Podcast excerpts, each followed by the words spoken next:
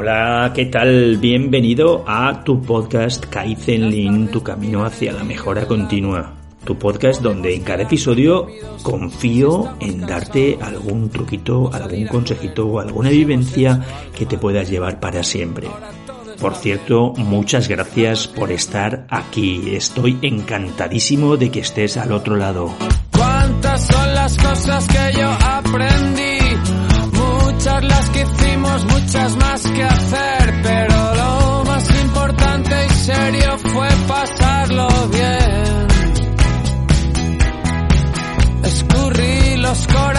corazones, bebí lo escurrido, amé como el piel roja a la fuerza de los ríos. Toma lo que digo, hazlo tuyo y hazlo bien. ¿Qué tal? Pues bienvenidos al episodio 117 de vuestro podcast, de tu podcast Kaizen Lean, tu camino hacia la mejora continua. Y hoy estamos con la mesita redonda que va a tratar sobre el rol de los líderes en toda esta historia del Kaizen, del Lean, de la mejora continua.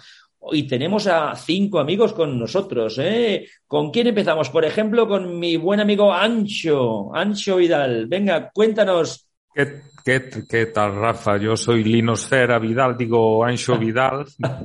También tenemos podcast y todo. Bueno, y nada, un gustazo como siempre estar aquí con vosotros cuando puedo os acompañar y... Y tú seguro. Ancho, que vas a poder aportar como líder en una empresa, ¿vale? Porque yo, yo digo siempre que cuando eres consultor puedes decir y predicar muchas cosas, pero los que más podéis predicar en estas cosas del rol de los líderes sois los que estáis dentro de las organizaciones, ¿eh? O Bueno, sí, deberíamos, ¿eh? Te- tenemos una visión 360, ¿no? Sí. De, en todos los... eh, de, de onda expansiva. Pero bueno, Fantástico. El siguiente, por ejemplo, es Chema Portero, que tenemos por ahí, que también es, está dentro de empresa también, claro que sí. Chema, cuéntanos un poquito de ti. Hola, ¿qué tal, Rafa? Bueno, yo soy Chema Portero. También me podéis encontrar en chemaportero.com. Eh, yo hago mis labores actualmente como gerente de unidad de producción en Dinamar Zaragoza. También fue director de mejora continua y un poco, pues bueno, para aportar aquí el granito de arena y como dices, un poco desde, desde la práctica pura del Lean. Qué bueno, qué bueno. También tenemos a Ignasi Bargalló, ¿eh? que también está metido en or- organizaciones en el día a día también y demás, y tenéis que aportar seguro entre los cinco que estamos aquí hoy más que nadie. ¿Vale, Ignasi? Buenas tardes a todos. Pues sí, mi nombre es Ignacio Bargalló y, y también pues encantado de estar aquí con vosotros y, y nos dedicamos al final todos a mejorar, intentar mejorar las organizaciones con la ayuda de los equipos y intentando aportar valor, que al final se trata de esto, de ir, de ir acompañando a la gente y a las empresas a que consigan sus objetivos. Qué bueno, qué bueno. Y también tenemos a Daniel Cuevas, que es exconsultor, ¿vale? Pero ahora está también al otro lado y, Daniel seguro que puede hablarnos desde las dos perspectivas, ¿no? La más teórica desde nuestro lado, que también vivimos el día a día de las organizaciones, pero no tan el día a día como vosotros seguro. Y ahora desde dentro, Daniel, ¿no? Buenas tardes, pues un placer estar aquí con, con todos vosotros.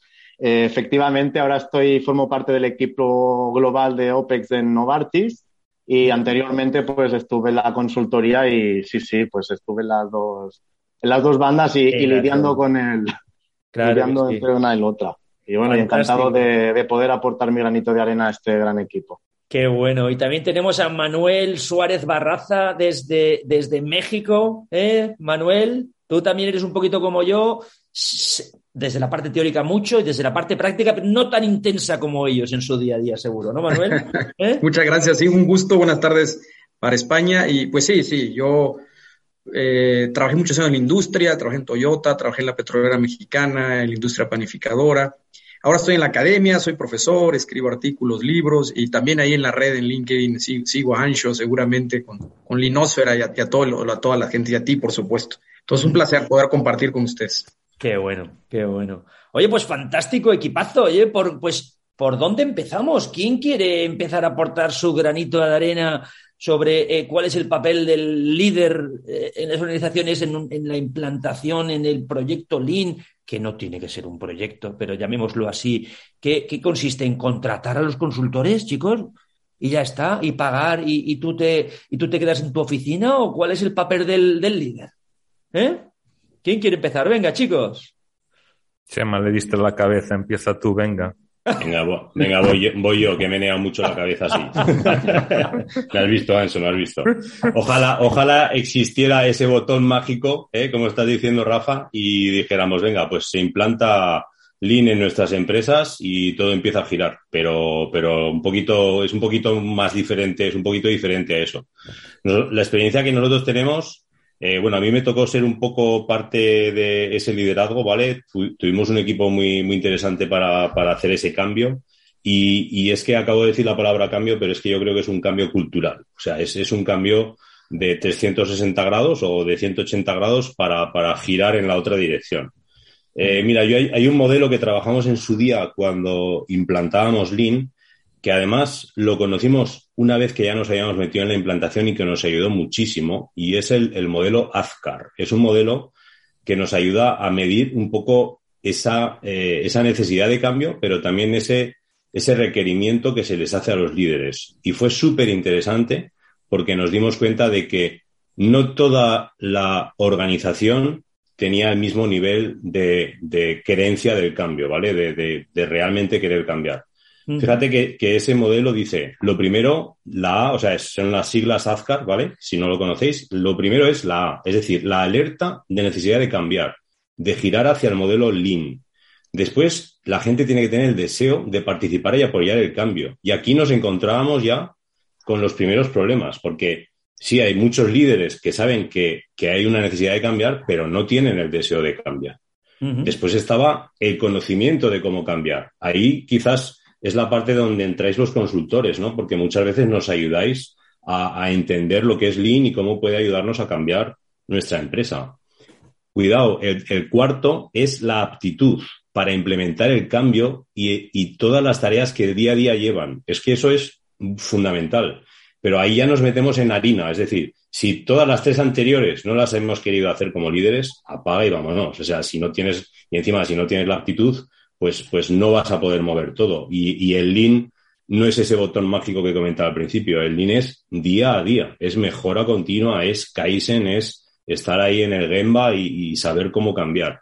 Y lo último, la R de Azcar, es el reforzamiento. El reforzamiento para mantener el cambio. Porque esto de Lean a mí me recuerda mucho siempre a las 5 S, ¿no? Las 5 S, pues mira, la primera, la segunda y la tercera son fáciles de hacer. La cuarta, ostras, eso de auditaria es más complicado. Pero ojo, cuidado la quinta, la de mantener y mejorar. Pues en el modelo Azcar de liderazgo es lo mismo. Entonces, me remito a este modelo porque a nosotros nos ayudó mucho y nos dimos cuenta, porque además luego puedes hacer semáforos de liderazgo y tal, y era brutal, brutal ver cómo había gente que de verdad tenía que ayudar en el cambio y lo siento, pero estaban sentados en la barca en el otro lado de los remeros. eso, es así, ¿vale? Es un poco mi, aportación así inicial para pintar. Qué bueno, qué bueno. Yo había entendido al principio Azcar y pensaba que estamos haciendo publicidad en la empresa de transportes. ¿eh? Ah, me, lo ha apuntado ahí lo Azcar, ¿eh? qué bueno, qué bueno. muchas gracias, muchas gracias, Chema, qué bueno. Venga, eh, Ancho, ¿tú qué dirías? Venga, ¿cuál es, el, cuál es el rol de los líderes en esta historia? Venga. Yo tengo que le estoy dando muchísimas vueltas, ¿no? Eh, eh, todo lo que dijo Chema, obviamente, que sabe mucho más que yo, pero mm, eh, creo que estamos planteando mal, estamos planteando mal la, la, cuestión. Eh, dentro de las empresas estoy hablando, ¿no? Estamos planteando, el otro día yo publicaba, la, publicaba sobre los sesgos de la, de la mejora continua y, me enfocaba en las personas. Entonces, hay ese sesgo de que pensamos que las personas eh, son el equipo de producción, lo que sería del team leader para abajo, que a todos les pedimos, las personas tienen que estar, tienen que estar, las, esto es una cuestión de personas, después del team leader para arriba ya no son personas, ya es la empresa que tiene que estar implicada. Entonces, mm, yo creo que ahí eh, esa comunicación, esa esa falta de todos de ir todos a una, porque realmente no se va, Mm, hay que ser totalmente sincero, del mando intermedio para arriba el día a día te come y, no hay un, un falta el liderazgo que yo califico bidireccional y transversal, que tiene que hacer lo que hablábamos antes de la onda expansiva y comer a toda eh, y, contaminar a toda la empresa en el sentido bueno, ¿no? Es decir, cuando hablábamos el otro día nosotros en el con, Lorena de, de GKN de, de un poquito, pues eh, el Yemba, ¿no? El Gemba. Eh, solo pasan las cosas abajo Uh, Chema apuntaba hoy en, LinkedIn que no, no solamente pasan abajo, pasan arriba también. Pero cuando estás implantando Link parece que solo todo pasa en planta, que, que arriba no tiene que pasar nada. Y, y, no se cierre el círculo de, de esos 360 y, y creo que se le pide muy, muy, muy, muy, muy poco o nos exigimos muy, muy, muy poco los managers, los, los órganos ejecutivos de, de las empresas. Y creo que eso son ellos los que tienen que hacerlo y, sí, y con nosotros como ¿no? Digamos, y, pago al consultor y bajo y doy un Gemba Wall y tal y miro los indicadores.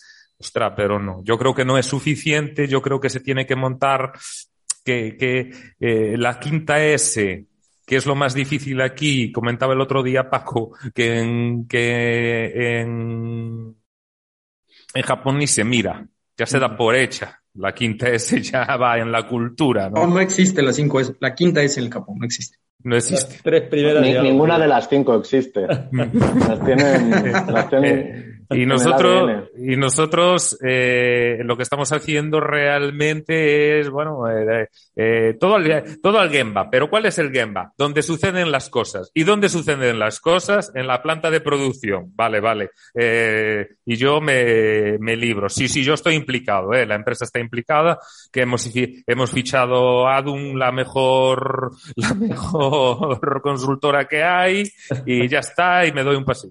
Yo, yo es mi visión, mi, mi humilde visión desde, desde el Gemba de la planta superior, que digo yo. qué bueno, qué bueno. Oye, ¿quién quiere ser el siguiente? Venga, Dani. yo, yo, me animo, yo me animo porque tengo. Venga, Manuel. Tengo, me acaba de salir una junta de última hora, pero con todo gusto. yo, yo creo que, que la visión, de, primero hay que ver que un líder pues tiene seguidores y no necesariamente es el jefe, ¿no? El jefe autocrático de las organizaciones burocrático-mecanicistas, eso es muy importante. Y yo creo que para que, como bien dice Ancho y como bien, bien dice Chema, yo creo que para que funcione en estas filosofías, tanto en el Lean como en el Kaizen, tiene que haber un mecanismo o una técnica formal. Eh, Toyota hace muchos años y en, el sistema Kaizen lo tienen, se llama, le llaman Senpai Kohai, la relación del maestro-aprendiz. Entonces, cuando tú creas un mecanismo para el factor humano formal y sistematizado, este tipo de sistemas empieza a funcionar mucho mejor. Estoy totalmente de acuerdo con Ancho que a veces lo interpretamos mal pero también hay que hacerlo estandarizado, estructurado y sistematizado. Yo creo que si eh, a la larga empiezas a identificar líderes en PAI, líderes maestros o coaches o como le quieras llamar, que van a transmitir conocimiento y van a apoyar a los futuros senpais o cojáis o aprendices, creo que las plantas, las empresas, las organizaciones funcionan mucho mejor. Mm. Ahí hay una de las grandes claves que a veces no hemos logrado entender en Occidente. Pensamos, decimos, es que, que venga el consultor y que se convierta en el senpai de todos, ¿no? Pues no, pues al final lo tienes que hacer tú, ¿no?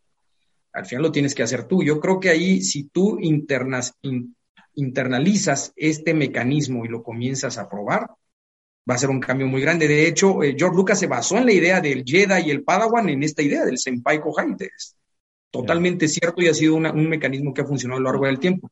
Me parece que... Manuel, lo que decir, a veces hay, hay empresas que contratan a consultoras para hacer esta historia y desembarcan con cinco, con, con seis, con ocho consultores ahí para hacerlas. Sí, sí, sí, terrible, terrible. qué gran error y qué gran horror. O sea, al final esto no va de que lo hagan los consultores y sean ellos los maestros. Claro, claro, yo creo que... interno el que haga esas figuras, claro que sí. Tienes que rescatar a la gente que tiene talento en tu empresa. Mm. Y tienes que, esos líderes informales que has tenido por años, los tienes que traducir. Si metes consultores a hacer esto es terrible. Yo no sé, qué mm. clase de empresas hacen eso, pero me daría mucha tristeza que ocurriera así. Pues si funciona así, los Empai Kohai transmiten conocimiento técnico, transmiten seguridad, transmiten confianza, transmiten puentes de confianza, transmiten caminos o, escalas de diálogo con los, con los empleados, con los operadores, con los Kohais. debería formarse más y en Occidente deberíamos tener más esos mecanismos. Esta es otra de las técnicas que también malentendemos mucho como las cinco S, como...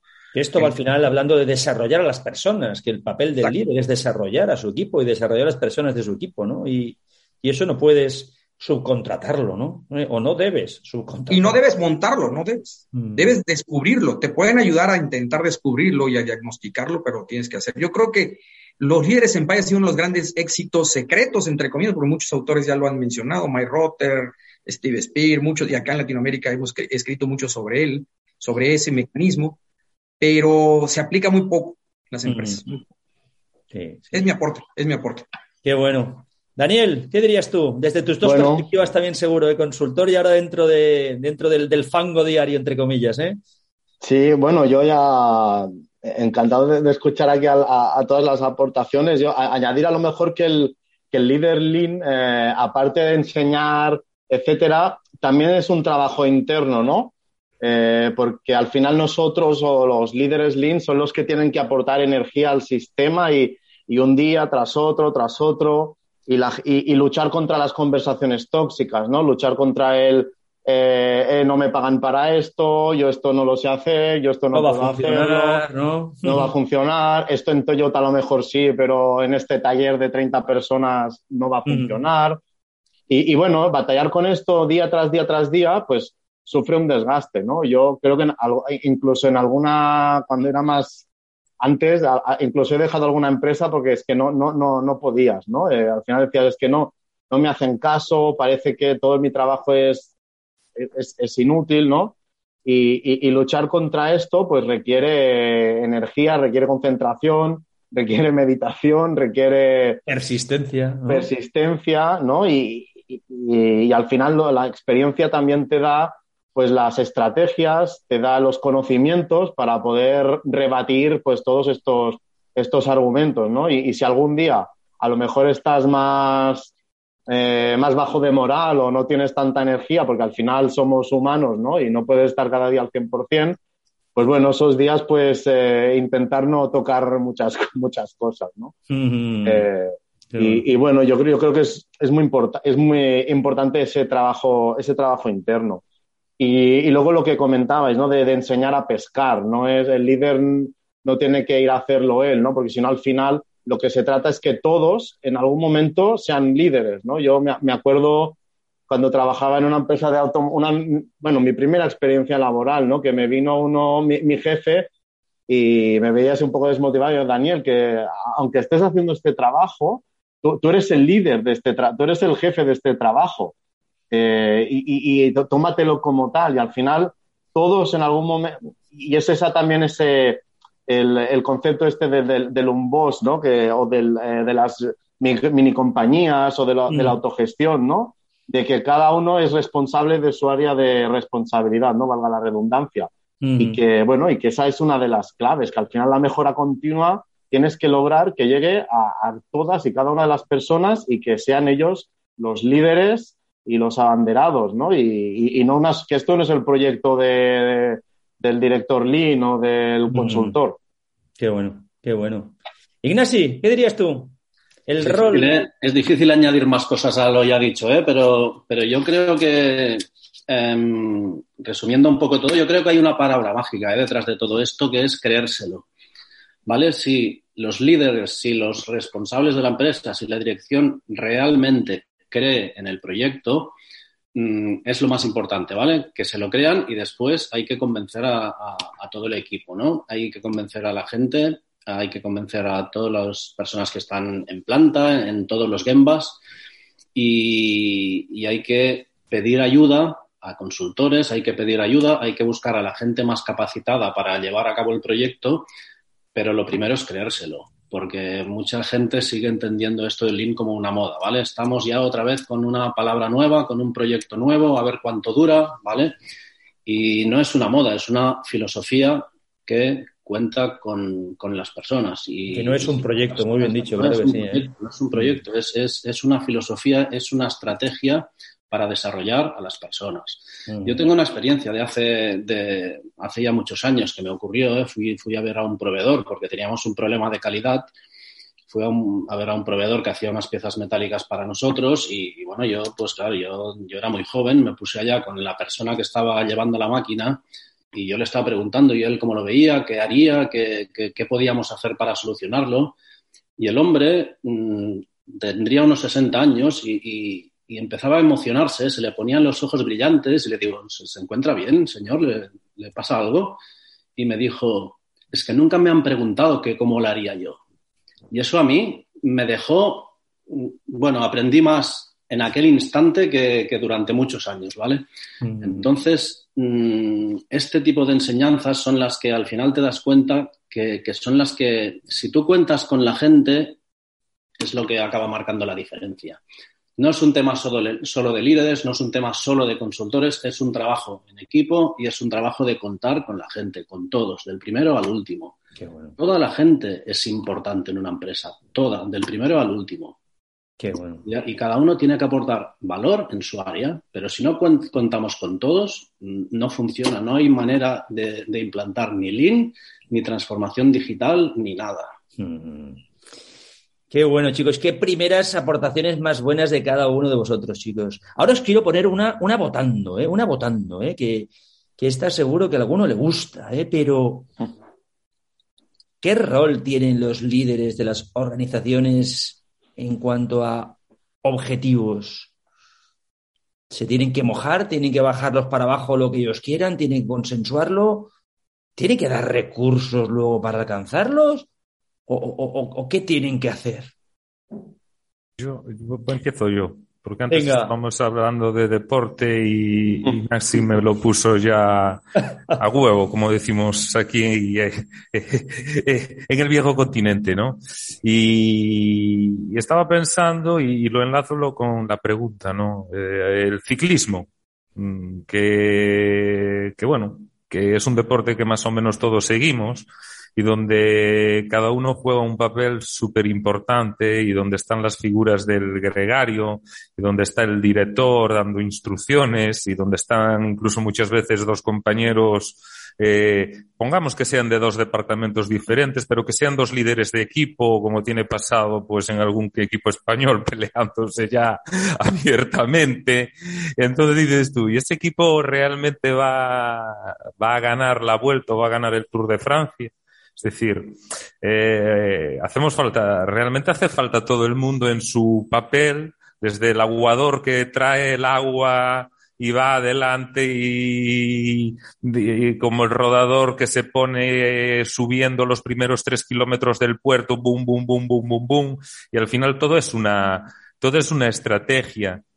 Todo es una estrategia para que tu, pues tu líder, tu, en este caso la compañía, eh, la empresa, pues consiga, consiga esos, esos objetivos. Todos juegan un papel súper importante. Mm. Es decir, desde uno puede tener mayor repercusión y, y, otros menos, uno puede llevar más los flashes y otros menos, pero realmente como un líder solo, compitiendo en un pelotón, subiendo el Tourmalet con 30 tíos y él solo de su equipo y su coche eh, tres minutos más atrás, es imposible. Tienes que tener un equipo muy, muy, muy bien engranado, que cada uno sepa el papel que tiene y que no pase absolutamente nada, que todos vayan a uno, ¿no? Eh, lo que apuntaba antes Daniel, ¿no? A mí es lo que más me deprime, los comentarios tóxicos, de verdad que los llevo fatal y, y que te, y, y, que ese equipo nadie, joder, pues vamos a ir a por la etapa o vamos a ir a por el objetivo que nos marquemos, ¿no?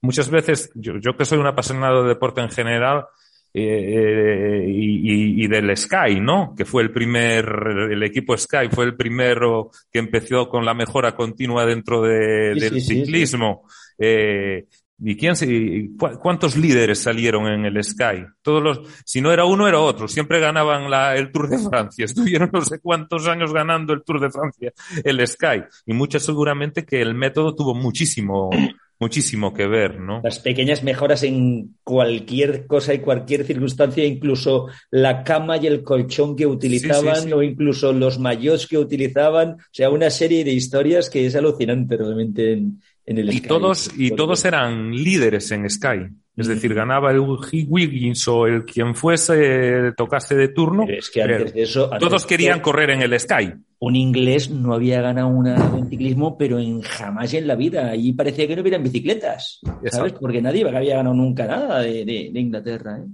Pues eso creo que, que, que- que- que lo dibuja, ¿no? En una par, sacándolo fuera de las plantas industriales, creo que dibujó un poquito la, la función de lo que tiene que ser un equipo realmente. Equipo claro, chicos, pero que muchos, muchos objetivos, objetivos muy gordos todos, o, qué.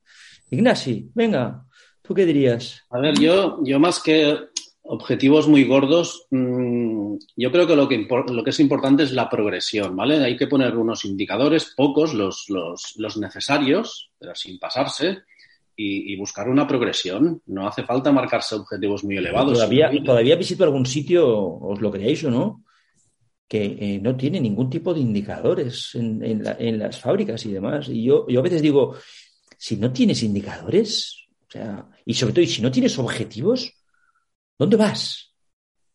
¿Te imaginas que subierais en un coche Sin velocímetro. no supieras dónde vas? O sea, ¿para qué subes en un coche? Tendrás que ir a algún destino, ¿no? Pues esto es lo mismo con los indicadores y con los objetivos. Si no tenemos objetivos, ¿dónde vamos? ¿Mm? Perdón, Ignasi, que te he cortado, Sí, ¿eh? no, no, es así, es así. Hay que, hay que tener los objetivos claros, pero tampoco ser muy agresivos, ¿no? Tiene que fluir, las mejoras tienen que fluir y, tiene que haber una consistencia. Más vale conseguir poco, pero que sea sostenible, que, hacer grandes sal- saltos y que y cuando te- cuando desapareces o cuando dejas que funcione solo, se caigan los, los indicadores en picado, ¿no? Porque los grandes saltos no dan cultura, seguramente, ¿no? O sea, el, el- el poco a poco es el que da la cultura y hace que se sostengan las cosas, desde luego, ¿eh? el poco a poco se asimila por la gente. Los cambios radicales mm, se ven siempre como cosas externas, como, como muy bonito, pero yo como no he participado en esto, pues vale, pero, pero no se asimilan los cambios grandes. Manuel, tu aportación, que creo que te tenías que salir a una reunión en breve. Cuéntanos. Eh, pues, híjole, es un tema también muy, muy compli- complicado y complejo este, este. La verdad, yo, yo creo que, yo creo que con los años he entendido que la planeación, es decir, el desarrollo de objetivos por las áreas operativas debe ser participativa y activa. En, es- en otras palabras, la planeación es hecha, debe ser hecha por aquellos que la instrumentan en, muchos, en muchos sentidos. Es decir, si me llega el objetivo de arriba, el líder debe hacer entender al área correspondiente y, involucrarlos en el área correspondiente. Yo siempre pongo un ejemplo de una pyme que asesoré algún tiempo. Les ponían objetivos durísimos de ventas y el vendedor le decía, pero es que no tengo ni coche. me dice. Entonces, ¿por qué pones objetivos gordos si la gente no tiene los recursos marcados? Sabes que la gente tenga, tenga los recursos marcados y ellos mismos te van a ir dando las pautas para esa planeación y esos objetivos. Me parece que la función del líder es mucho de instrumentar, gestionar, negociar con la alta dirección. Del líder me refiero a los mandos medios que están en, en esa capa que viene el objetivo de arriba y lo logra proteger. Me parece que si la planeación es hecha por aquellos que la instrumentan, es un gran cambio que podemos dar en las organizaciones. Estoy de acuerdo que hay muchas empresas que no tienen nada, pero empieza por lo menos de montar lo que tienes arriba, desplegarlo, ¿sí? Y que esa gente lo pueda operar, porque si no es, como decimos en, en- en México y seguramente en España, cuando estu- hice mi doctorado en Barcelona, maquillamos todo, ¿verdad? Claro, empiezas a engañar, empiezas a engañar y ya está. No tienes medios y te marcan objetivos imposibles, pues voy a hacer el, voy a hacer el truco para lograr y que al final me paguen el, el- el- el- extra que tengo basado en esto, ¿no? Exactamente. Bueno. Y al final lo logro el bono, me dan, más, me dan mi zanahoria, pero sigo engañando y todo el mundo se autoengaña. Esta es mi participación. Me, me- me estoy acordando de los indicadores sandía. Sí, de, de Juan Carlos. Sí, sí, sí, sí, sí, sí, sí, sí. sin duda. Qué sí. lástima que Juan Carlos también haya fallado y me cachis en la mar, ¿eh? Los indicadores sandía, ¿eh? Pero sí es cierto, ¿eh? O sea, al final lo de, lo de verdes por fuera y rojos por dentro, ¿para qué vale esto, no? Qué tontería, ¿no? ¿Mm? Esto es muy bueno, ¿eh? los indicadores al día. Yo creo que lo digo cada, cada una vez a la semana, seguro. Juan Carlos, te echamos de menos. Bueno, igual aparece, a última hora igual aparece. Chema, ¿qué aportarías tú más con respecto a objetivos y el papel de los líderes en toda esta historia? Porque Yo- gran corporación como la tuya, al final ahí sí que vienen desde arriba y, y- y casi casi casi, casi a cumplirlo. ¿eh? A Las tablas de Moisés, las tablas de Moisés. Sí, sí. De, de hecho, de hecho nos las pasan, nos las pasan al principio de año y, y tenemos que traducirlas y entenderlas lo primero. Y ahora dice, ahora dice Chema, no hablaré si no es en presencia de mi abogado, ¿eh? No sé que esto lo escucha alguien, ¿eh? Sí, sí. No, pero no, pero no pasa nada. Es algo, es algo conocido, es sabido. eh, o sea, somos una nuestra matriz. Es que estamos hablando de más de 60 empresas, entonces eh, es, es imposible. Ellos tienen que traer algo común para las empresas, que en realidad es un poco lo que despliegan son como una serie de valores, ¿de acuerdo? Y una serie de objetivos generales. Y luego eso cada planta lo tiene que traducir. Entonces, es, eh, digamos que un poco siguiendo el hilo Pero de, tiene, que, de- tiene que haber medios luego para conseguirlo. Exacto, exacto. también Tiene, tiene que haber, Luego- claro, si, si te dicen que quiere que eh, uno de los objetivos es desplegar la inteligencia artificial, como por ejemplo es uno de los que nos han puesto ahora, eh, claro, eso es un abanico enorme, ¿no? O sea, entonces tenemos un poco que, que preguntar y que decir exactamente, oye, pero ¿cómo lo bajamos eso a planta y cómo podemos ayudar? Eh, un poco lo que decía Manuel, la- las personas que al final lo van a, a interpretar, lo van a poner en planta y lo van a trabajar. Y bueno, ahí entra un poco, el- yo me acuerdo del hosting country, que nosotros lo utilizamos muy poquito, o sea, lo, lo empezamos a utilizar y luego lo dejamos un poco, pero aunque no haya hosting country, si al final haces un poco lo que decía Manuel y hablas con la gente de abajo y los líderes que estamos ahí un poco, eh, a- exacto, un poco apoyando y un poco eh, que entendiendo. puede salir mejor resultado, seguro. Exacto, exacto. Yo, yo, mira, yo lo comparo esto muchas veces con el tema de que, vamos a ver, nos, nos podemos poner los objetivos que queramos y nosotros, eh, ya te lo he contado, Rafa, tenemos pantallas donde salen los objetivos diarios, la gente sabe perfectamente si está dentro de objetivos, si no. Pero vale, si, si nos, so- obcecamos con eso, ¿vale?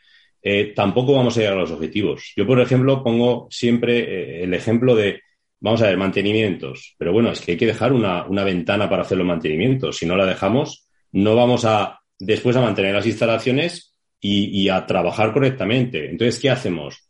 Hablamos con mantenimiento, oye, cuando necesitamos, eso es colaborativo completamente. Y luego, el equipo de producción ayuda codo con codo cuando están en mantenimiento, pues producción está haciendo otras tareas y eso de verdad, o sea, lo hemos conseguido implementar ya de una manera natural y al final tú vas a Gemba y ves una instalación que está parada, pero es que no hay nadie parado, o sea, está todo el mundo haciendo sus labores. Mm. Luego al final, mira, podremos llegar a ese objetivo verde o no verde, pero yo si veo que se está trabajando de esta manera, me siento satisfecho, te lo digo de verdad. Y luego ya discutiré, como dice Manuel, con el jefe y, y diré, oye, es que no me has dado este medio y entonces no he llegado a este objetivo o lo que sea.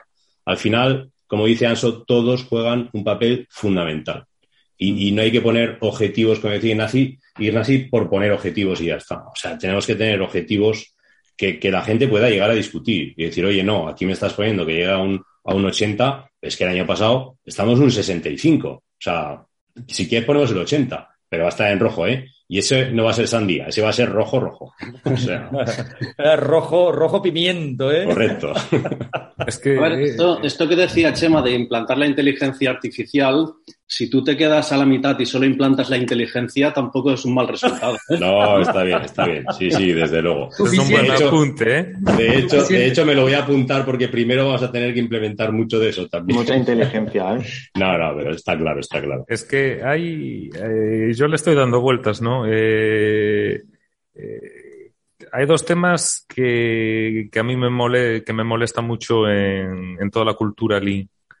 Y uno es la ambigüedad, es decir, hay que luchar contra la ambigüedad y a muerte contra la ambigüedad. Y cuando el equipo sea ambiguo es lo primero que hay que terminar, eso esa base de estándares, de convencer, de dejar, de crear protocolos y, y después hay el término largo plazo. Que no acabamos de definir, ¿no? Porque es lo que apuntaba ahora Chem. Es decir, no, no, en un año tengo que subir un 15%, pero un año es largo plazo, corto plazo, ¿no? Porque eh, uno de, las filos- de- uno de los pilares de la filosofía Lean, eh, Kaizen, es el largo plazo, visión a largo plazo. Pero si la, pa- eh, es algo, es, eh, es ambiguo. Es decir, eh, por eso para mí es muy importante el plan estratégico, el Hoshin Canry, que es yo personalmente sí que intentamos seguirlo a nuestra manera, adaptarlo. Yo lo adapto a mi manera. Claro, Eh, tengo dividido en tres áreas. Cada área tiene unos indicadores. Hay anda un mosquito por aquí que me está matando. Eh, y, y- y lo desplego para abajo, ¿no? Eh, entonces, mm, eso sí que puede dificultar muchas veces, pues, eh, el foco y el foco de los líderes también, ¿no? Es Mm. decir, eh, eh, Lean tiene para mí estos dos problemas y son dos problemas que, que pueden dificultar a, a los líderes. Es decir, a Chema hay que, hay, que, hay que implantar la inteligencia artificial. Sí, este año, vale, pero ¿hasta qué punto, cuándo, cómo, quién, ¿Y qué eh, recursos, no? qué recursos tengo? Eh, mm, porque con, si, con la ambigüedad sí que no puedes eh, luchar. A mí me encanta una frase, Ancho y compañía, cuando hablamos de objetivos y toda esta historia, que yo digo siempre que está muy bien y hay que tener objetivos, obviamente, ¿no? Pero que dice así, algo así como dices, un objetivo sin un plan no es más que un deseo. Aunque el plan luego al final no va a ser perfecto, pero para lograr un objetivo o tienes un plan más o menos de cómo lograrlo o, o cuidado, ¿eh? o cuidado que no, no vas a lograr nada. Oye, cambiando un poquito de tercio, y, yo creo que va a ser la última cosita que vamos a tocar, porque si no se nos hará demasiado largo el podcast y la gente se aburrirá. Pero ¿qué papel jugamos o jugáis los líderes de las empresas en cuanto a los problemas? Porque yo cuando hago formaciones de todo este tema de resolución de problemas, pongo un diagramita que corre por, por Google. Si ponéis diagrama de resolución de problemas, es, es fantástico que, que pone, oye, hay un problema, dice, sí, ¿lo sabe alguien? Y dice, no, pues, Tonto. Pues, pues, pues no hay problema, fantástico. Y luego pone, venga, ¿tenemos un problema? Sí. eh, eh, eh, eh, ¿Se ha enterado alguien? O- o- ¿Lo has tocado? eh, eh, ¿Lo puedo ocultar? O sea, si no lo sabe nadie, no se lo digo a nadie, no hay problema. Fenómeno. O, o- y una, una serie de bromas de este estilo, ¿no? Que al final en las organizaciones es un poquito lo que pasa, ¿no? Que a veces nos tiramos los problemas unos a otros, a veces ocultamos los problemas unos con otros. ¿Qué podemos hacer? Porque es cierto, ¿verdad? Que esto de la mejora continua no es más que la continua resolución de los problemas. ¿Qué podemos hacer para que en las empresas pongamos los problemitas encima de la mesa, amigos? Yo, yo un problema que me, que me encuentro mucho es que sí explicas qué son los problemas, los tipos que hay, pero luego a la gente no, no, no, ve, no ve los problemas. O sea, les cuesta mucho identificar problemas Y es lo que hago todos ya- los días, ¿no? Es resolver problemas, mil, mil cositas. y, y ya no digamos atacarlos, ¿no? Pero parece que no, no, no, no ven problemas. Y esto pues lo digas con los indicadores. Al final los indicadores te ayudan a ver, a ver, a ver problemas. Mm. Y, y yo creo que un problema de por qué no se ven problemas es porque cuando empiezas la jornada el camino Lean, eh, pues la- es- hay la mentalidad, o suele haber, de, de ocultar problemas, de aquí no pasa nada, eh, yo lo tengo todo verde, eh, todo, tengo, Todo es divino, todo es divino. ten- tengo un kit de indicadores sandía, ¿no? Y aquí no, no pasa nada. Y, Mm. y- y es más, tengo que decir que no hay problemas porque si no viene mi jefe y me, y me, da, y me da un coscorrón. Y, y, y, y- y el- y al principio yo creo que hay que romper eso, ¿no? Y hay que montar y el, el, el, eh, el environment, ¿no? El, el clima para poder decir, mira, me, me he equivocado, ¿no? Como cuando vas a una reunión de, de alcohólicos anónimos, digo, mira, me, me llamo Daniel y, y ayer eh, me equivoqué, ¿no? Y cometí un error, y, pero, ¿no? Eh, voy a hacer esto para solucionarlo. Porque si no, al final se convierte, es cuando se- las reuniones estas de partidas de ping-pong. A, a ver a quién se la, a ver a quién se la acabas colando. O ¿A quién, a quién le pasas el marrón, no? Que es- A quién le pasas el marrón. El marrón, y, al final así la, la, la, la organización no avanza, ¿no? No, no aprende. claro. Pero es cultural, Es eh, Daniel. cultural. Absolutamente. Totalmente. Es cultural porque así como en Japón y se plantean los de las cinco S, aquí esconder el error nos lo enseñan desde que somos niños. Hay un, hay un cambio ahí de cuando pasas de, de la escuela de cinco años a primero de primaria, hay un cambio brutal. Tú, yo tengo una niña de 12 años, va para 13, y, y- y voy, vi- y voy viendo su evolución y la comparo con, con el y con la mejora continua y con los estándares. Y a medida que van avanzando, los estándares y la mejora continua y los valores van a peor en, eh, eh, en la educación. Eh, eh, eh, sí, en la educación, hay que decirlo así. Este año a mí me pasó un detalle con mi hija, que a principio de curso, la segunda semana, no se llevó los deberes de inglés en primero de eso. Entonces cogió se levantó y, es como a todas, ¿eh? no estoy defendiendo que sea mejor ni peor, es como hacer las suyas también y las hace buenas. Fue junto a la profesora de inglés y le dijo, mira, no traje los deberes, los tenía hechos en casa y no los traje. Profesora de inglés, papá, una nota por la aplicación Avalar que se llama aquí, diciendo que a la segunda vez la castigaba sin recreo, no sé qué, no sé cuánto.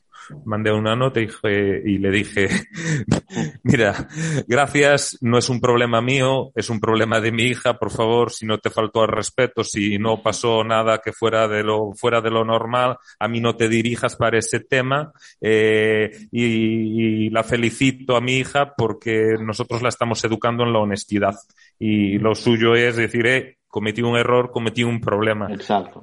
¿Qué va a hacer mi hija la próxima vez? Pues lo va a ocultar. Se, lo, habrá comido, se, lo habrá comido el perro, ¿no? Y, y, eso, eh, joder, ¿quién no lo ha hecho de nosotros? Es decir, es lo que nos enseña, la picaresca española, puede ser, pero es lo que nos enseñaron desde pequeños y está en nuestra cultura. Y mm. cambiar es una cultura, no se cambia de un, puff, ni un año, ni un dos, ni una generación. Ni, poquito a poquito, pero poquito a poquito. Pero es desde luego mucho más fácil en una organización o en un área de organización que en todo un país, obviamente. ¿no? Ignacio, que tú estabas ahí diciendo que voy, que voy. Cuenta. Sí, no, no. Yo, mm, obviamente es, es, un, es un tema cultural, ¿no? Porque cuando, cuando hablas de problema, lo siguiente que piense la gente, quién es el culpable, ¿vale? Y mientras el castigo. ¿eh? Exacto. que no y castigo, ¿no? La asociación problema-culpable mm, no, no, no funciona, ¿vale? Y el segundo paso es cuando reportas un problema a, a quien se lo tengas que reportar, depende de cómo responda, obtendrá el resultado para las siguientes veces, ¿vale? Si tú reportas un problema asumes que es tuyo y te llevas una bronca, pues ya no reportarás ningún problema más. O sea, el papel del líder también es fundamental aquí.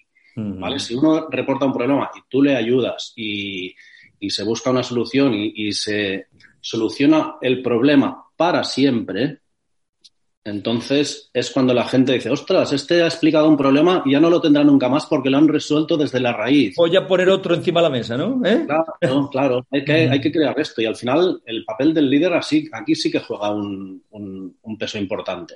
Mm. Qué bueno. Yo estoy de acuerdo con, con Ignasi. Es que el, el problema, nosotros decimos que el problema reconocido es un problema perdonado. Porque mm. lo que no puede ser es que le doy un golpe a una valla y no digo nada. No, le das un golpe a una valla y entonces tú lo dices, lo corregimos y vemos a ver qué hacemos para que no vuelvas a dar un golpe en la valla. Si es un problema tuyo, como, como un mal carretillero o lo que sea, que no pasa nada, que es que hay muchos roles en la empresa que puedes desempeñar. Y si es un problema porque está mal señalizado algo, lo corregimos. Eso es lo que dice así, pero lo que no puede ser es ocultarlo, ¿no? Y entonces, eso es cultural, pero estoy de acuerdo con, con Anso pero lo que dices tú, Rafael, también es verdad. Si eso poco a poco se lo vas diciendo a la gente y la gente lo va viendo, al final la gente lo entiende y lo adopta como suyo y dice, oye, le da un golpe a la valla. Pues vale, no pasa nada. ¿Qué ha pasado? ¿Cómo lo solucionamos? Etcétera. Y lo importante en esto es convertirlos en parte de la solución. En parte de la solución. Entonces, cuando nosotros investigamos un problema, en nuestro caso, en nuestra empresa, lo que hacemos es realmente eh, acoger a la persona que ha tenido el problema e investigarlo con esa persona. Y eso, de verdad, está dando mucho valor añadido. Fijaos un detalle que me ha pasado a mí. Eh, la semana pasada me, ocurrió, no, esta semana, esta semana me ocurrió.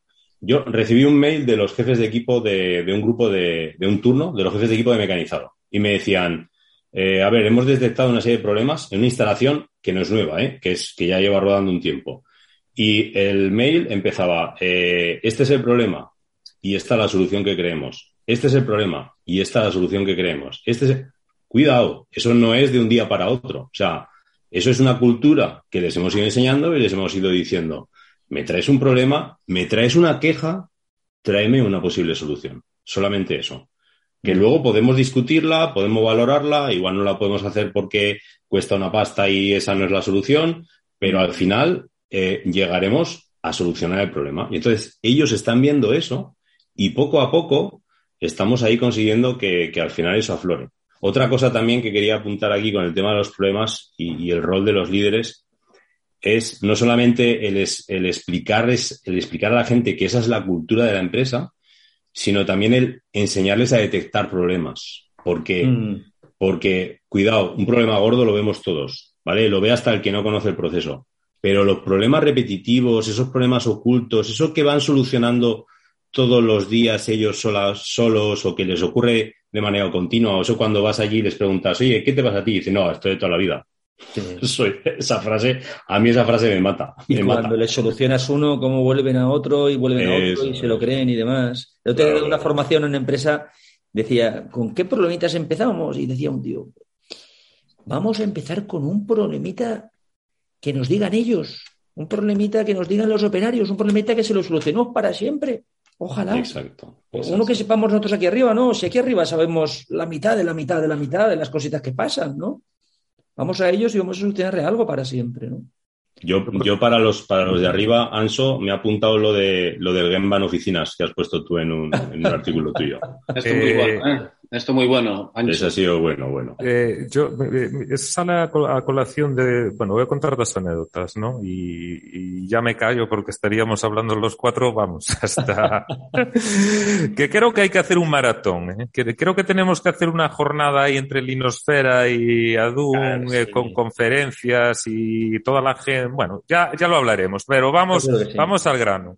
Empieza un, tío, empieza un tío a trabajar con nosotros y el carretillero marcha atrás, eh, rompe una de la escalera o uno de los escalones. Rompe un trocito así, se lo metió en el bolsillo y se lo llevó para casa. Dijo, ¿quién rompió eso? ¿No? Porque entonces vamos, bajamos a, a las cámaras para enterarnos qué había pasado. Tuve que llamar al tío, tuvimos que llamar al tío y decirle, no es- esto no es un problema, por eso no te vamos a echar a, no, no, es que soy nuevo y tal, y, y claro, mm, no sé, en otras empresas, joder, Pues, eh, lo que decía Chema. Al principio se acojonaría cuando le llamaste, seguro, obviamente. Sí, Claro, sí, ¿eh? sí, totalmente. Tenía, eh, por- sabía por lo que venía. decir, Sí, sí, sí, sí. Aquí pasa esto, se dice y ya está. Y, y un problema reconocido o es un problema, eh, bueno, perdonado, está el escalón Es eso. buenísima esa frase, por cierto, ¿eh? eh, es que antes de él ya lo rompieron no sé cuántos, porque es un escalón que está, que hasta puesto, ¿eh? está, está, bueno, peor el sitio no puede estar para cargar los camiones. Y ya está, y no pasa nada. Y después al revés, ¿no? Eh, el liderazgo bidi- bidireccional. Yo, eh, relacionado con el Gemba, con el Gemba, con el Gemba en, en oficinas, ¿no? Eh, propuse a recursos humanos, a Fede, le propuse que la gente de planta auditara nuestras mesas y nuestro espacio de trabajo. ¡Qué bueno! ¡Qué Y me, bueno! dijo, y me dijo Fede, recién llegado, un, chico joven, de hecho está hoy de cumpleaños, 28 tacos. Te dijo, ¿qué has fumado, Ancho? ¿Qué has No, fumado? no, no, no, no, me dijo, no lo veo, no lo veo por, porque realmente, y, y, ostra, que, que acaba de llegar, ¿no? Es decir, eh, y aplicando el liderazgo bidireccional que, que, que queremos que nos digan las cosas. Yo no lo veo por este motivo, Ancho. Creo que hay cosas comprometidas, creo que eh, uf, hay alguna mesa que, que da cierto pavor y el ejemplo que queremos dar a lo mejor no es lo bueno, pero sí que me, me gustaría que me dijeras por qué lo quieres hacer. ¿Cuál es lo...? el- hostia, ese es un líder. Mm. Realmente, este chico eh, está ejerciendo un liderazgo. Lo suyo era decirme, sí, acabo de entrar en la Iguana, empresa, quieras, sí, ¿eh? No, yo no lo veo por este motivo, por este motivo, por este motivo, pero me interesa saber por qué lo quieres hacer. Y yo le digo, "Pu- pues lo quiero hacer por esto, por esto, por esto. Ah, vale, pues venga, a ver cómo lo podemos hacer y, y le estamos dando una vuelta para hacerlo de otra, para hacerlo de otra forma, ¿no? Entonces, también los líderes eh, se ejerce de, no solamente de arriba a abajo, sino de, de abajo hacia arriba, como estaba comentando Chema, ¿no? Toda, Mm. todos estos encargados suyos que dicen, mira, esta es la solución, te presento el problema y te presento la solución Mm. que a lo mejor no era la más correcta, pero joder, da gusto, tío, que, que te, que te digan, que, que te propongan cosas, ¿no? Oye, qué buena la frase, eh, Chema, de un problema reconocido es un problema perdonado. Me ha encantado, ¿eh? ¿Mm? Sí, sí, es que, es, es que es así, es así. Y además lo, lo, Y el lo ejemplo del, del, del, del, aprendí. del- del escalón buenísimo, desde luego. ¿eh? Sí, sí. El pobre, el pobre, el pobre Es estaría cierto, diciendo, ¿eh? Dios mío, me van a echar, Dios mío, me van a echar. No, pero Y de llevárselo en el dices lo bolsillo. contrario. Y el tío, el tío dice, pensaría, ¿esto es cámara oculta o qué pasa? Esto no, esto no puede ser, ¿no? ¿Eh? Pues sí, Qué bueno, qué bueno. pues sí. Venga, chicos, aportamos alguna cosita más. Os sabéis que tampoco quiero alargarlo mucho, que si no la gente se aburre. ¿Alguna cosita más que queréis aportar así para final o qué? ¿Mm?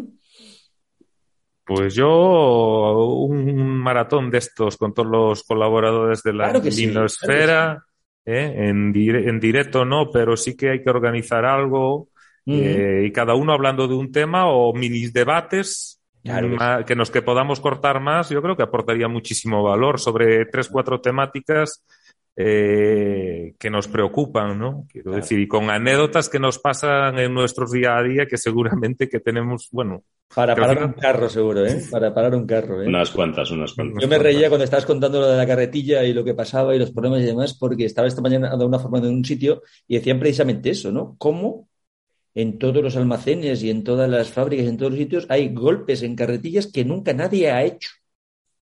Salen solos. Sí, Y el- Así es, así es. son y en el parking. en el parking de la empresa ya no te Sí, quiero contar. Nosotros, nosotros teníamos, teníamos un director que decía, eh, o sea, que nos prohibía poner vallas. Y dice, no, no, dice, porque eh, pones una valla y acabas poniendo la valla para la valla. Y, y eso es verdad, o sea, o sea, pones la valla para la protección, no, o sea, ya la leche. Dice, no, no, lo que tiene que hacer la gente es conducir bien o llevar bien las piezas o lo que sea. O rehacer lo que haya que rehacer para que no vaya. ¿eh? Qué No, yo, mira, como, como conclusión, porque además es que este, este tema me, me apasiona y como dice Anson, nos podríamos tirar aquí horas y horas. Diez horas el tema, con esto, el tema del liderazgo y, y, y qué tiene que hacer el líder en el Lean. Yo creo que, que Lean en sí es, eh, significa eh, un cambio a mejor y, y el líder tiene que ser el mo- mo- o tiene que ser parte del motor de ese cambio. Y digo parte del motor de ese cambio porque un motor no es, no es una sola pieza, la conforman un montón de piezas. Mm. Entonces, eso es lo que tiene que entender el líder, que él solo no va a poder hacer nada y no va a poder mover todo un sistema o todo un eh, proceso de mejora continua o ni siquiera una pequeña implantación. Eso es así. Va a necesitar siempre de gente a su alrededor, de gente y de apoyo de la, de apoyo de la dirección, eso es fundamental. Va a necesitar eh, ser transversal y hablar con todos los departamentos y comunicarse con ellos porque va a tener que, que pedir ayuda a todos y cada uno de ellos y va a tener que ser también eh, vertical, no solamente transversal y horizontal, sino vertical, porque va a tener que hablar con todos los escalones de la empresa. Va a tener que hablar con la persona que... Hablar, que- consensuar, empujar, consensuar con la persona que limpia, con la persona que, que está haciendo el mantenimiento, con la persona que está produciendo, con el jefe de equipo, el supervisor y todo el mundo. Entonces, eh, para mí, la figura del líder es muy importante, tiene que ser como, como digamos, eh, el aceite que engrasa ese motor, pero no tiene que ser el motor, tiene que ser el aceite que lo engrasa. O como, o como leía un libro hace poco, del libro que presento el miércoles que viene, de Jordi Alemán, que eh, él, hace, él hace en el libro la, la, idea de que a veces sabemos que el, el, jefe está como vilipendiado y el líder es casi como lo mejor del mundo y demás, y es obviamente una mentira, ¿no? Y, y él habla de que la función del jefe es como el volante, como llevar el volante del coche, ¿no? Y el líder es un poquito como, como el GPS. ¿eh? Que, ambas cosas son, son necesarias, ¿no? Un, un, un, volante, pero sin saber dónde vas, pues seguramente vale para poco, un volante en el coche sin saber dónde vas, ¿no? Y al revés también, ¿no? Si solo eres líder y, y sabes dónde vas, pero no tienes volante, pues seguramente no podrás conseguirlo, ¿no? Correcto, así es. Ignacio, ¿alguna aportación más o cerramos? No, mira, a mí sí me gustaría decir y recoger un poco lo que comentaba antes Sancho de, sobre, la, sobre la ambigüedad del lead, ¿no? Que la ambigüedad nos, nos lleva a querer abrir muchos frentes a la vez, ¿no? Y acabamos colapsando, ¿vale? Qué buen esto y, y, seguro que todo lo que se propone es interesante, ¿no? Pero, pero cuando abrimos demasiadas cosas de golpe y abrimos carpetas y no cerramos las otras. Qué buen punto. ¿eh? Eso, eso nos lleva a, a que la gente al final dice, bueno, mucho lean, pero estoy colapsado, no avanzamos, estoy... Mucho lean, pero poco long. ¿eh? Claro.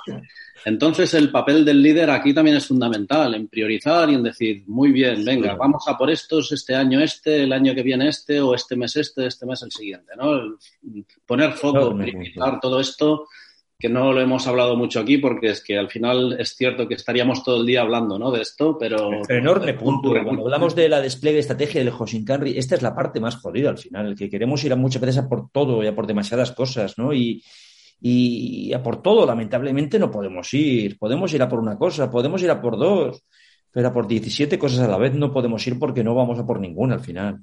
¿Eh? Pues os voy a el próximo artículo, bueno, el pildoriña esta, que muy breve porque que me debe escribir a mí como Ignacio, como Chema, pero... Como Chema. Eh, bueno, nada, nada, no, sé de qué, no sé de qué estáis hablando. ¿eh? Escribir, escribir. Pues, eh, va a ser lo que ha hecho, lo que me ha cambiado, estaba pensando ahora lo que estaba diciendo Ignacio, lo que me ha cambiado a mí como persona, la cultura Lean. El tío más impaciente del mundo era yo. Ahora llego a las reuniones y cuando me cuando llego con mantenimiento y me dicen, no, esto lo tenemos para la semana que viene y tú ya sabes que no es para la semana que viene, dices, no, no, parar. Decirme cuándo vaya a ser, pero que sea. Y antes era yo el que quería que fuese para la semana que viene. Y eso es lo que, eso lo ha hecho Lin por mí. Otra cosa que ha hecho Lin por mí, por mí es el tema de la ambigüedad.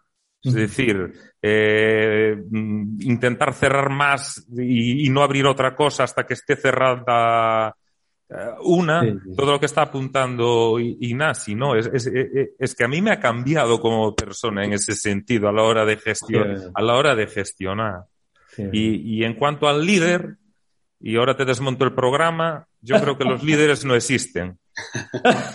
Soy anti-líderes. Yo soy esa, esa persona que está, eh, que está en una empresa y cree en la cultura organizacional de la empresa y se empapa de ella, es un líder ya.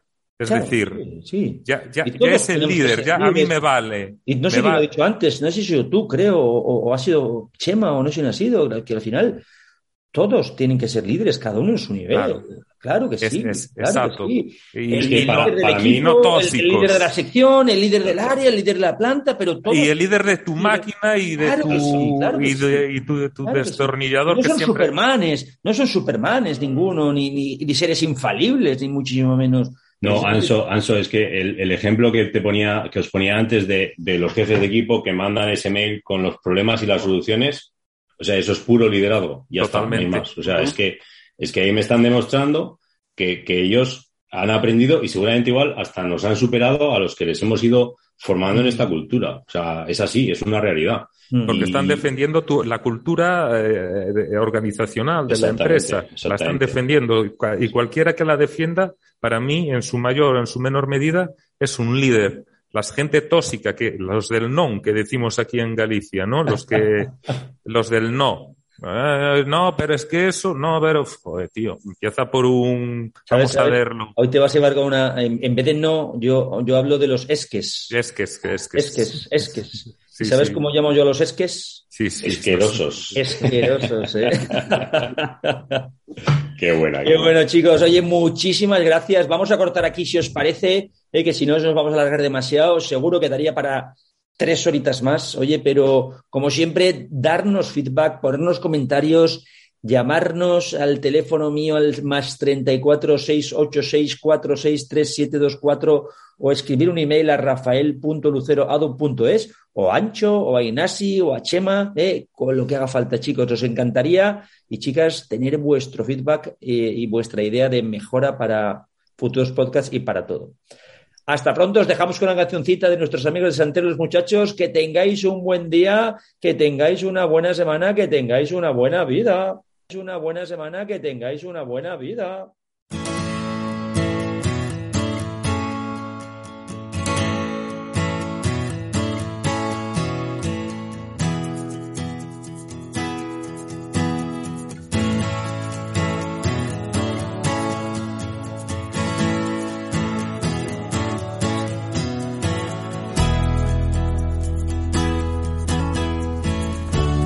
Las tardes dominan el brillo del lago Podemos quedarnos dormidos si estamos cansados o salir a correr si hemos hecho algo malo. Ahora todo está bien. ¿Estamos bien? ¿Cuántas son las cosas que yo aprendí? Muchas las que hicimos, muchas más que hacer, pero lo y serio fue pasarlo bien. Escurrí los corazones, bebí lo escurrido, amé como el piel roja a la fuerza de los ríos. Toma lo que digo, haz lo tuyo y hazlo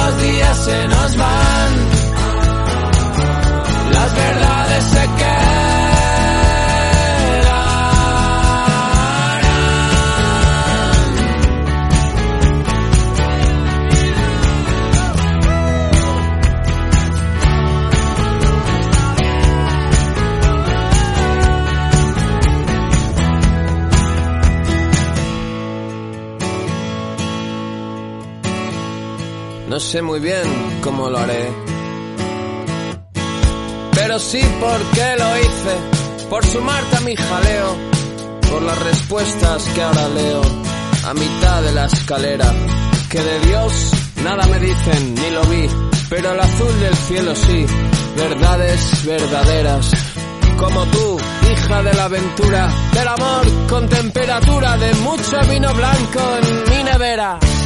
Sabremos más, sabremos menos, hacerlo bien.